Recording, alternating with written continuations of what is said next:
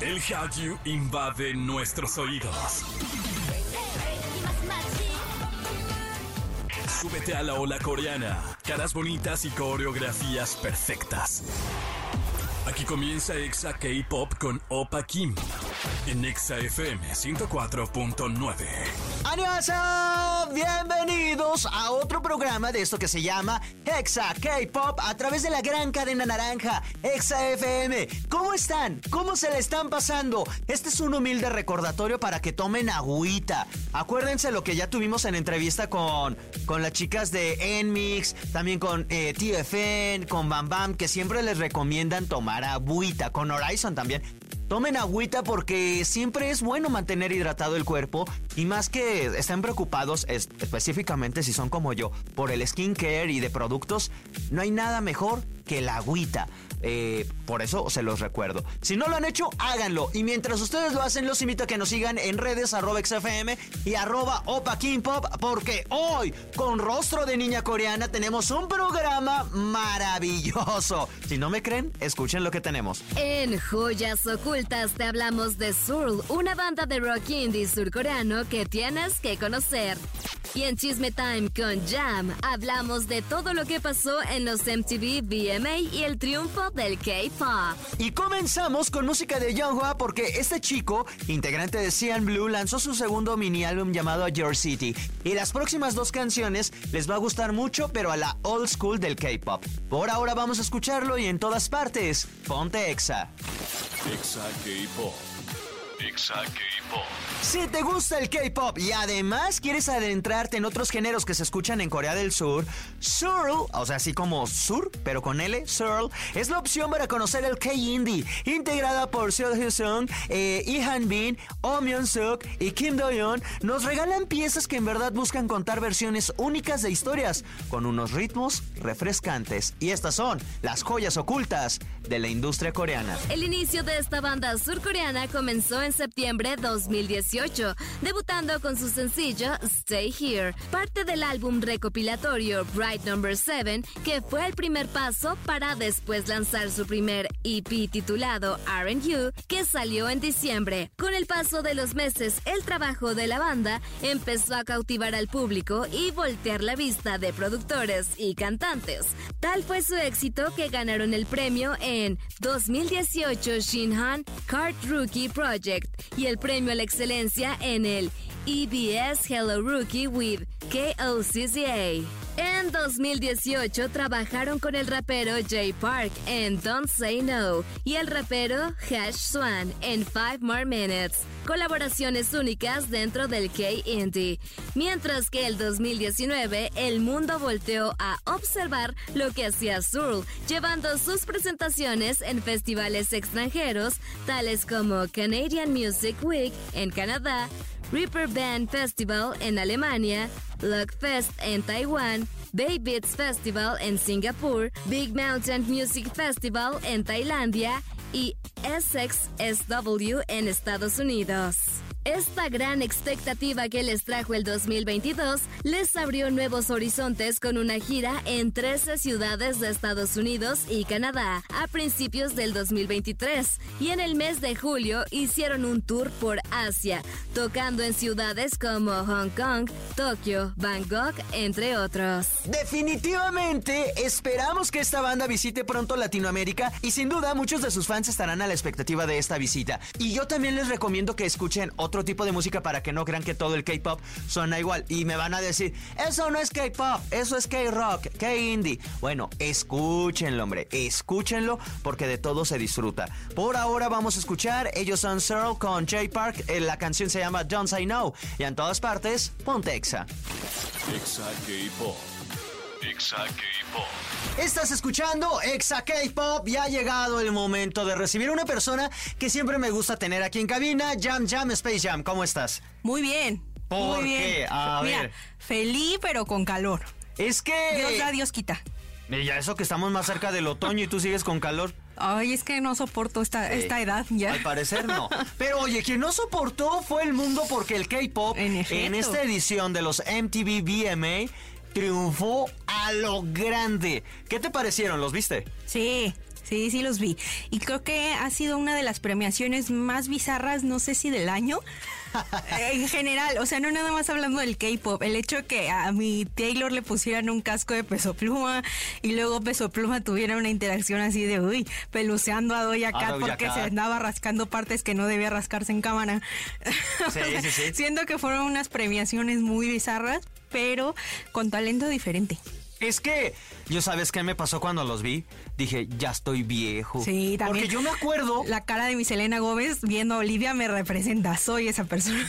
¿No te gusta Olivia Rodrigo? No, sí me gusta, pero así Ah. como de si está viendo lo que estoy viendo. Sí. Está mal. O sea, acuérdate que en unos VMA fue el clásico este vestido, el épico vestido de Lady Gaga que era de piel, como de sí, carne. como de carne.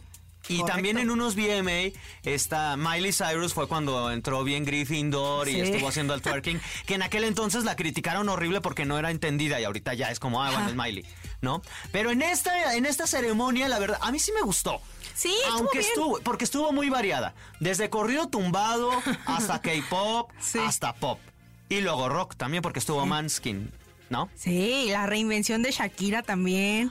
Oye, ¿qué onda con eso? Ah, eh, de los mejores shows que vi ese, porque además duró como 10 minutos el puro show de vamos, Shakira. vamos a adoptar esta palabra que el K-pop eh, la trajo al mundo y la hizo popular, que es comeback. Creo que ha sido uno de los mejores comebacks de la música. Shakira ahí en el escenario por 10 minutos. Estuvo increíble. Y yo pensé, además estuvo con sus hijos, Sasha y Milan. sé. Y yo pensé que no iba a cantar la de Bizarrap, aunque era un obligado, porque fue el éxito del año. Ya sé. Eh, es lo y que sí lo, hizo. tiene en este escenario. Sí. Carol G también lo hizo maravilloso, pero hablando específicamente del K-pop, Tomorrow by Together con Anita, ¿qué te parecieron? Creo que es una revolución. La verdad es que cualquier cosa que haga Anita desde su primer lanzamiento se sabe que es un hit. Entonces no estuvo mal apostarle a eso. Me sorprendió un poco. La verdad ¿De es qué? que no sabía que Anita, o sea, no sé si Anita pertenezca como a la parte América de Javi, o sea, Itaca. Ajá. Como que está J Balvin, está Demi Ajá. Lovato y está ajá, un sinfín de artistas. No sabía que Anita sea de ahí. Y si no es de ahí, pues igual está bien que hayan agarrado Sí. esta colaboración porque creo que fue una canción muy acertada. A mí me encanta la canción, la amo, super fab. Porque luego no caen, no sé, o sea, tiene toda la vibra. Además, la coreografía de Anita con Tomorrow by Together, Ya sé. de dioses. O sea, en verdad, no piensas que Anita, o sea, porque no es coreana, ni mucho menos, es, es muy latinona, mi gente latino, pero no le faltó nada, ¿eh? O sea, Ju- justo a 10 lo que iba. 10. No, este, haciendo la comparación que obviamente no tiene nada que ver, pero como por decir algo de colaboraciones de TYT, eh, obviamente la, como de la calidad en baile o el alcance en baile que tuvieron con la canción con los Jonas, pues dista mucho porque Ah, no sí. hay, no hay de que hay, Anita no los puede alcanzar o ellos no puedan alcanzar el ritmo de Anita en baile. Creo que están muy a la par, a pesar de que sean ritmos totalmente diferentes y eso fue lo que hizo esta canción un hit. Muy, muy a su nivel, Sí. de ambos dos, como dices tú. Sí. Por otra parte, Jungkook, a ver, el primer coreano en ganar este premio como solista. Y una categoría no K-pop. Ajá. Con una categoría que además estaba muy competida con Sí. otros artistas muy pesados Estaba también. muy y la ganó. Y la ganó. Y- Y digo, qué bueno. Sí, no, no, o sea, cero queja.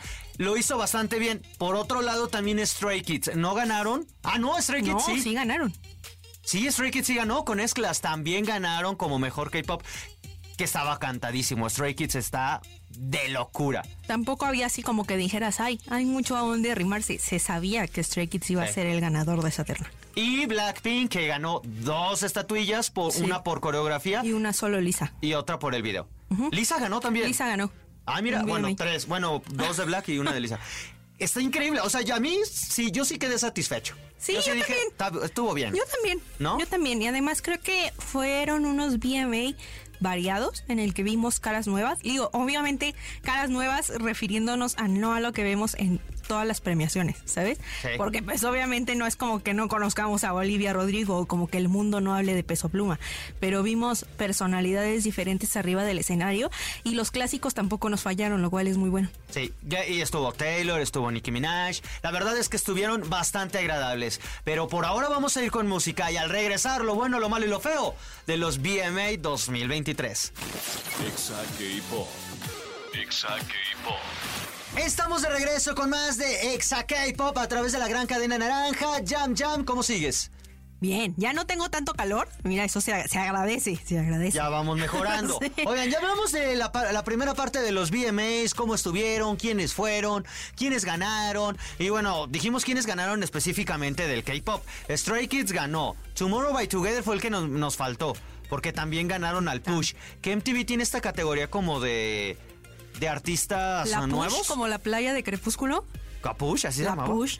La push, nena, la push. ¿cómo La no, push. no Ah, sa- no me acuerdo. lo puedo creer. No, no, no, Me no te fallaste como eso. adolescente rebelde. Sí, no te fallé. No Pero es creerlo. empujar. O sea, ¿a ¿qué artista Sí. empujan? Y Tomorrow by Together lo ganó. Eh, lo ganó Jungkook y ganó Blackpink. Así es. ¿Qué más? Ya ahora llega el momento de irnos con lo bueno, lo malo y lo feo. En general de la ceremonia o del K o del K-pop, ay, como no sé cómo lo quieras meter tú porque yo tengo lo mío. Lo bueno, ¿qué te pareció bueno? Creo que, mira, lo bueno fue que en la categoría en la que estaban los Stray Kids, a pesar de que se pudiera creer que los líderes de esta terna eran Blackpink y Tomorrow by Together, eh, distó mucho. Quienes estaban liderando las votaciones y los favoritos eran Seventeen y Stray Kids, siendo Stray Kids quien se llevó el premio. Entonces creo que eso fue bueno porque rompieron con, con lo que se tenía pensado. A mí lo bueno de, de la ceremonia es que estuvieron nominados grandes grupos del K-pop. Sí. Lo que sí es que los más populares, también hay que decirlo. Y Pero sabemos entró que a es- ESPA. ¿Eh? Entró a ESPA. Ajá. Y eso me gustó también. Son por, popu- por Sí. popularidad, porque al final todos estos premios son por votos y la gente es la que es. vota y el fandom obviamente decide a quién, ¿no? Pero me gustó saber que, que ya se ve una nueva generación completamente. ¿Sabes? Blackpink estuvieron nominadas, pero siento que ellas fueron así como el pase de salida. Sí. Porque eran las únicas que siento que no encajaban con esa generación. Que ya son muy. Bueno, no son tan old. No, pero no son toda- old. Pero siguen siendo de la tercera generación. Ajá. Y Stray Kids, TYT y los demás grupos ya son grupos de la cuarta en adelante. Sí, justo en eso y específicamente con Tomorrow y con Stray Kids. Por eso lo sentí porque es como, ahora sí en dos, tres años vamos a ver quiénes son los verdaderos líderes. Incluso en estilo de música, creo que Blackpink era quienes rompían con todos los que estaban nominados. Sí, de hecho sí.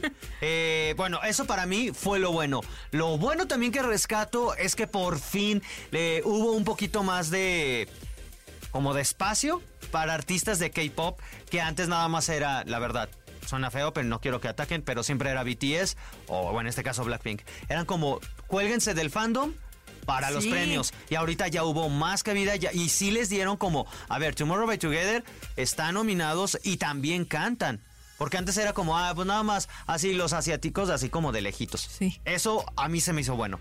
Creo que es la primera vez que lo vemos bien. Creo en que- premios internacionales. Creo que es un punto muy importante este que tocas y siento que a JYP le hace falta como presionar o pellizcar un poco más esa estrategia que está haciendo eh, la Hybe Family de atacar directo por Ithaca Holdings y no tanto por su label en Corea del Sur porque gracias a eso al menos si no se saben los nombres todavía son los que cantaron con Anita Ajá. los que colaboran con los Jonas Brothers. Y así es como otra gente que no es del fandom o que no le fue atractivo el K-pop en un principio, los empieza a conocer y se empieza a internacionalizar esta industria. Y justo creo que de eso se trata, lo están haciendo muy bien. No, es- no es que Stray Kids y JYP no lo estén haciendo de la misma forma, pero creo que les falta ese impulso de sí internacionalizarse buscando a un artista que sea internacional como lo está haciendo la Hybe Sí, Family. no, además si lo pones en la- a nivel de agencias, pues casi todos son de Ivy. Entonces, Sí. es quizás lo más. O sea, lo ha tra- la verdad es que lo ha hecho increíble, Lo han hecho increíble. Lo ha hecho fenomenal. Sí. Y se le debe mucho, yo ahí sí digo, no, no peleo, que gran parte de todo, de que se esté juntando más al K-pop en estas ceremonias, sí es en parte a Ivy. Así Sí, es. O sea, sin duda. Pero bueno, ese para mí creo que fue lo mejor, lo bueno dentro de, de- de este programa que nos dedicamos, que es del K-pop. Lo malo, Jam, Tu cara. mi cara, sí. No, eso es lo feo. Sí, tienes toda la razón. Lo malo y lo feo. Lo malo y lo feo es tu cara y tu actitud. No, lo malo, yo creo que para mí. Ay, no sé. Es que lo malo siento que son los comentarios. ¿De qué? ¿De la gente? Sí. ¿Por qué? Porque en, en Twitter hubo mucha confrontación porque el Stay se dejó llevar mucho por un artículo que salió de la revista Days, en una Ajá. entrevista con Jungkook, donde justamente los entrevistadores y quien realizó este artículo pusieron algo como de BTS Pave the Way, que ya sabemos que es una frase que pues lleva pululando muchos años en esta industria. Y se estaba hablando de eso, en realidad nadie estaba atacando ni al fandom, ni a Stray Kids, ni a los premios, pero Stay se metió, obviamente Army defendió. BTS, o sea, una historia ya de- Se sabe, una historia de ya sabes, nunca acabar. Sí.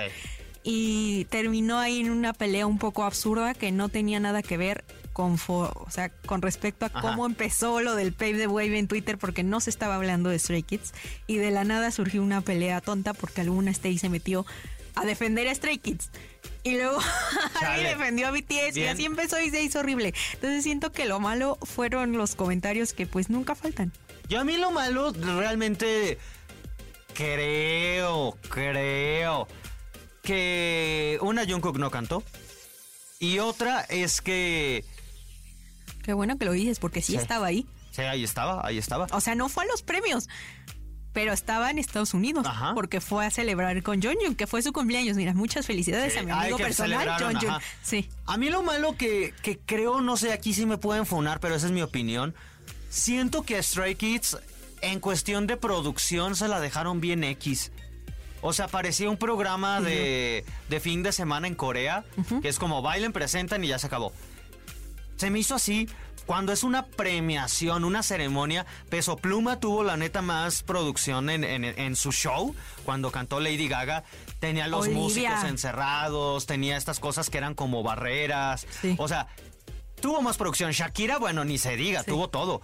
Eh, Manskin, pues verá las luces. Pero Stray Kids, tal cual a mí, y un poco Tomorrow by Together también, solo fue la pantalla, unos gráficos y eh, como un espacio bien pequeño para que bailaran cuando sabemos que el baile en el K-pop también es muy importante. Creo que eso le quitó como, como parte de la espectacularidad que es el K-pop. Sí. Y fue como, a ver, suban a los muchachos a que bailen. A ver, súbanlos, súbanlos. Y se entiende, ¿sabes por qué? Porque el, el público como que sí conectaba y todo, pero sí, bueno, no sé, igual me lo tomé muy personal. Sentía bien forzado como el aplaudir o el...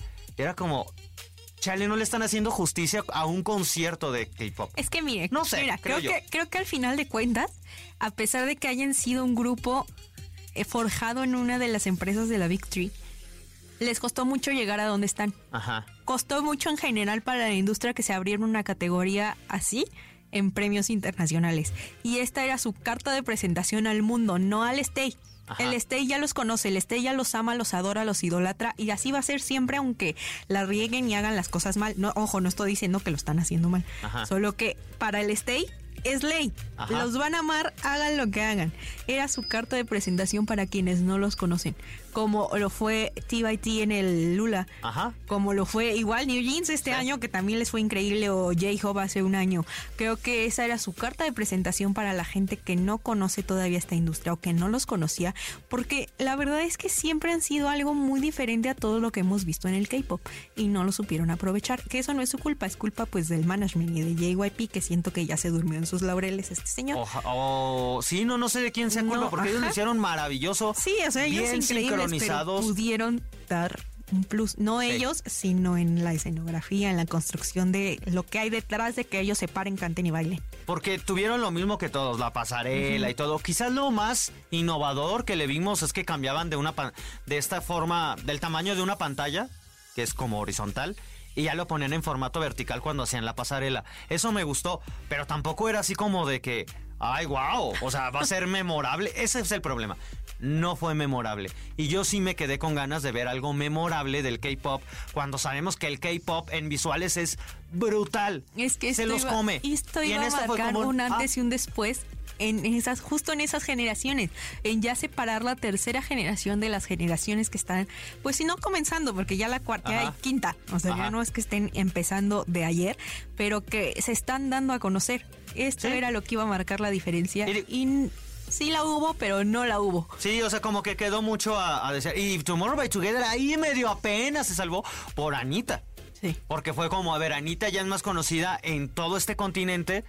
Ya es como, ah, bueno, bueno, unos coreanos con una latina, está bien. Bueno, Sí. ya al menos sorprendió. Pero de Stray Kids, Que la neta es que sí. nuevo. No, no, no. Pero tampoco no había llegado como alguien tan, ¿sabes? Como latino, latino. La Anita es súper. Es brasileira. Sí. Pero sí siento que Stray Kids en lo personal. No, ellos bien, ellos como grupo bien. Pero sí el que los manejó, sí fue así como de. Como que le echó la flojera. Creo que le debió haber metido más producción. Por otro lado, lo feo, Yam. Ahora sí. Ahora sí es tu cara. Mi cara. Mi cara. No, lo feo. Pues a mí fíjate que de fuera de eso de lo que ya dije. No sé, siento que. No tanto de lo del K-pop. Yo siento que lo feo fue. A lo mejor porque ya estoy viejito. Es que sí estás. Pásenme una silla y yo me siento. Por, soy la señora. Como agradezco y regreso al punto número uno. Que haya habido muchos géneros pero al mismo tiempo se sentía como cuando pones tu playlist y estás escuchando en el BTS. baño y no le puedes cambiar. Ajá, y luego se pone Ramón Ayala y luego regresa Velanova y terminas con los temerarios. Siento que era como algo así, como Sí. que en el programa se sentía como, ok, Shakira, latino, y luego me cambiaban y era como, ah, ok, bueno, y luego íbamos con peso a pluma. Ajá, bien buchón. Y Y, luego, luego- otra vez voy a llorar porque el ex ya dejó a Olivia Rodrigo. Ajá. Sí. Y luego regresábamos bien, buch- bien bichotas con Carol G. Y luego bien Y luego picaponcho, ajá. Ajá, O sea, era como, como, hey, aguante, no. Se sentía raro el orden. Y sé que algunos iban más de estelares que otros. Por ejemplo, toda la presión estaba con peso a pluma porque era el es. primer mexicano corrido tumbado que no te imaginarías que estuviera ahí. Ah, así es. Y lo hizo increíble, pero también se sentía como un. Oigan, ¿en serio no, no, no, no sienten? A mí se me hizo eso, pero lo disfruté tanto raro. como Taylor Swift. Yo agarré Sí. una, una pedita de, de, de buró como ella. Sí, la verdad es que vi, mira, independientemente del hate, vi muchos comentarios buenos sobre Taylor que decían que estos no eran los VMA, era Taylor reacciona a los invitados. Ajá, Y tal me- cual, Y me tal pareció cual. fascinante porque ella, la bestie, cantando la canción de sus amigas, disfrutó a Shakira, mi gente latino también. El tercer mundo ya vive en ella por el casco que le pusieron. Fue increíble. Taylor Swift se llevó la noche. Yo también creo eso, o sea, sin duda alguna. Y mira, hace unos años estaríamos hablando de Taylor Swift por otras razones. Sí, qué bueno, qué ¿No? bueno que eso cambió. Ya cambió, viva ya. Taylor. Ya Taylor ya está en otro nivel. Era la, era la artista más poderosa de esos premios. La que más dinero ha vendido en todo el año y de toda la gira y de todo. La más ganadora de la historia de los Taylor VMA Swift. es Taylor Swift. Es Taylor Swift. Y la verdad es que estuvo padre, pero a mí dentro de lo feo te digo, nada más fue como esos cambios de música que como que no entendía y luego se iban a corte y regresaba y era como, qué bueno que estamos viendo a Tomorrow. Pero luego vamos a escuchar qué y salía peso pluma y era como, hey, aguanten, aguanten. No sé, quizás si le tengo que buscar algo sería eso. Sí, y creo que el hecho de que sí, sí faltaron algunas nominaciones, pero digo, no hay como espacio para nominar a 100. Digo, se entiende, pero creo que fue muy, muy diferente ahora. No sé cómo eligieron a los nominados de la terna. No es que sea algo malo o algo feo, sino que hicieron falta algunos grupos. No sé, el de Serafín, siento Ajá. que este año faltó. Pero no es por contentillo ya. Ajá, exacto. No es como que a los BM iban a decir, oye, ya, ¿qué te parece si nominamos al Serafín? Pues obviamente no, pero siento que lo eligieron diferente y entraría entre lo bueno y lo feo. Como que hicieron falta grupos, pero Ajá. a final de cuentas lograron hacer algo distinto en las ternas de K-pop. A mí lo que me gustó de esta ceremonia es que vemos una nueva generación completamente diferente. Creo que por eso esta, esta ceremonia, la de este año, va a ser memorable por eso. Porque vimos cosas que antes sí pasaban, pero era como muy competitivo. Lady Gaga y luego está esta icónica donde Lady Gaga está como con su vestido de carne y Katy Perry, Justin Bieber, Rihanna viéndolos, viéndolos así como de que... ¿Qué fueron? Ajá.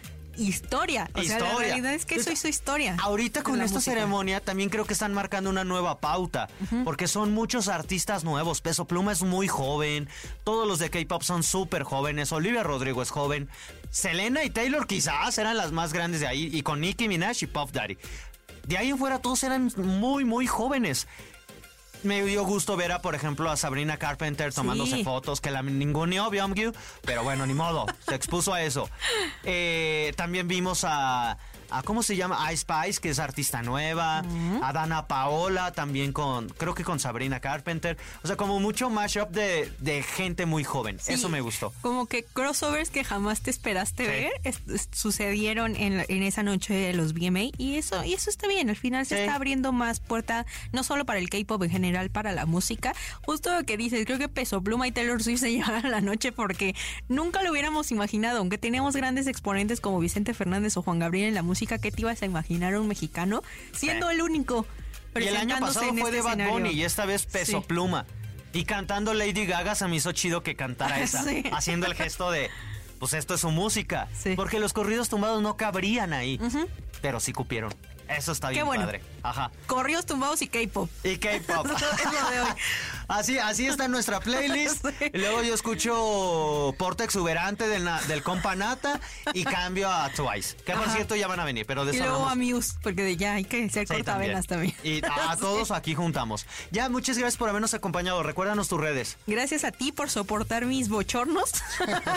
y sabes que me encuentran en todas partes como guion bajo, Minyami guion bajo. Perfecto. Por ahora vamos con música y en todas partes ponte, ponte Exa. Exa K-Pop. Y es así como llegamos a la parte final de este programa. Pero antes de decirles adiós, tengo noticias importantes que darles. Multiverso Colgate, próximo 14 de octubre en el Parque Bicentenario. Este festival que ya lo vivimos por primera vez el año pasado, donde la Mejor FM y XFM se unen y juntan varios géneros, yo creo que degenerados, o sea, no porque no no no no piensen mal, sino que ya todos los géneros pues están así.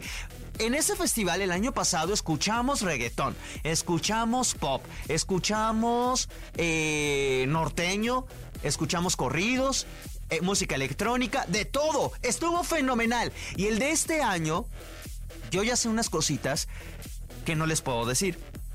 Pero el de este año está que les volará la peluca, hermanas. Les volará la cabeza porque créanmelo, 10 de 10. La invitación es para que participen ganando los boletos y para que busquen el examóvil todos los días en las calles de la Ciudad de México y del Estado de México porque ahí los estamos dando. Muy importante, son gratis, gratis. Y un pajarito chismoso, yo, según, no me crean tampoco mucho lo que digo, no me crean según yo, mañana con Jesse Cervantes en el programa de 6 a 10 van a dar una noticia que no sé, digo, yo solo escuché aquí, venía caminando por los pasillos y fue como, chas, me enteré de eso, que mañana Jesse Cervantes de 6 a 10, además de todos los invitados especiales que tiene, va a dar una noticia que va a dejar a todos así con cara de... ¡Ah! Y cuando digo a todos, es a todos. A los que nos quieren y también a los que nos tiran hate. Es más, a los que nos tiran hate va a ser como de, ¡Ah! ya los amo. Y pues es que así somos, la verdad, pues insoportables. Odio. no es cierto, no, es por nada, pero lo hacemos con mucho cariño. La invitación es que escuchen a Jesse mañana de 6 a 10. Y si no dice la sorpresa, pues está bien, yo les dije que era chisme, pero ya eventualmente los otros programas se los van a estar diciendo. Por ahora, cuídense mucho, yo soy Opa Kim, a los dejo con música y también a continuación Frida Sariñana. Cuídense mucho y en el K-Pop, ponte Exa. Adiós.